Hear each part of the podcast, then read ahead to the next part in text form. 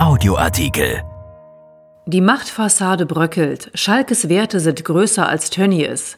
Der Aufsichtsratsvorsitzende hält noch immer die Fäden der Macht beim FC Schalke 04 in seinen Händen. Er hat ein System von Abhängigkeiten geschaffen, das ihn lange geschützt hat. Doch nun hat er sich einen Skandal zu viel geleistet.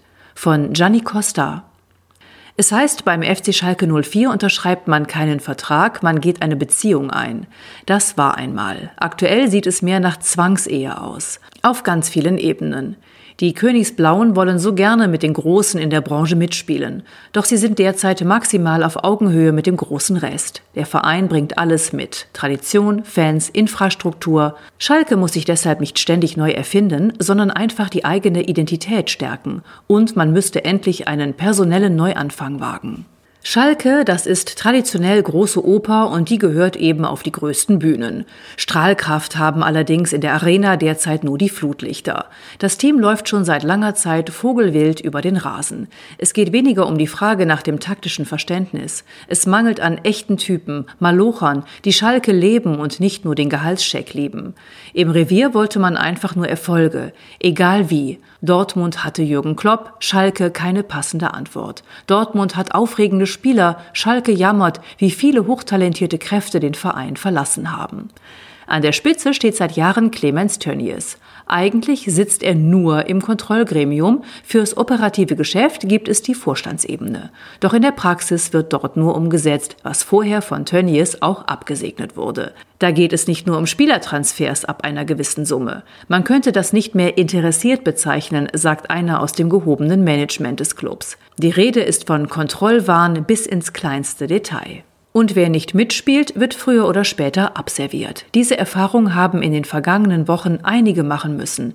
Tönnies ist geblieben. Es gehört zu seinem Selbstverständnis nicht zu gehen. Er ist Schalke. So sieht er das und davon hat er auch immer die Mitglieder überzeugen können. Die nächste Jahreshauptversammlung kommt bestimmt und mit ihr Versprechungen, die so verlockend klingen, dass die königsblaue Seele beruhigt ist. Doch diesmal wird er das alles nicht so einfach einfangen können. Erst vor ein paar Monaten hatte er nach einem Rassismus-Eklat, Zitat, dann würden die Afrikaner aufhören, Bäume zu fällen und sie hören auf, wenn's dunkel ist, Kinder zu produzieren, die dunkelste gelbe Karte aller Zeiten gezeigt bekommen.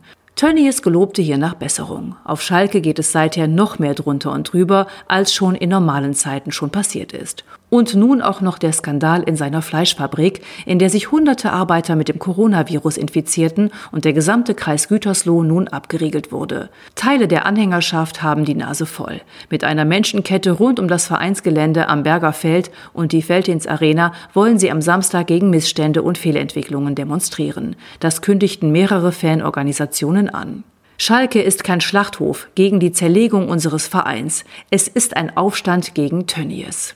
Es ist aber auch eine Abrechnung mit denen, die unter Tönnies Karriere gemacht haben. Marketingvorstand Alexander Jobst galt lange als Hoffnungsträger, hat aber durch einige Schmutzeleien im Hintergrund viele Vertrauen verspielt. Jochen Schneider, der Sportvorstand, wird seit seinem Amtsantritt kritisch beäugt und scheint sich nur bedingt damit identifizieren zu können, dass Schalke nicht über Bilanzen, sondern zuvorderst über Gefühle funktioniert.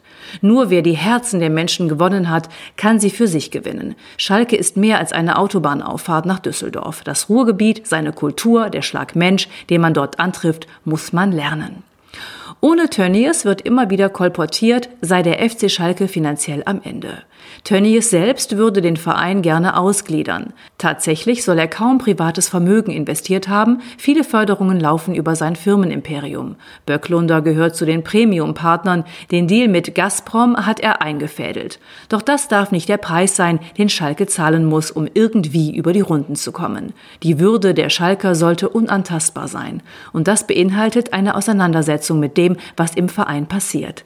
Es ist Pflicht, die Werte des Vereins zu verteidigen. Tönnies hat mit seinem Handeln wiederholt gezeigt, dass er ganz sicher Schalke-Fan ist, aber ist er damit auch echter Schalker? Die letzte Meisterschaft ist so lange her, da sollte der kurzfristige Erfolg nicht im Vordergrund stehen, sondern die Glaubwürdigkeit des Traditionsvereins FC Schalke 04. Ein Artikel von Gianni Costa, erschienen in der Rheinischen Post am 24. Juni 2020 und bei RP Online. RP Audioartikel. Ein Angebot von RP Plus.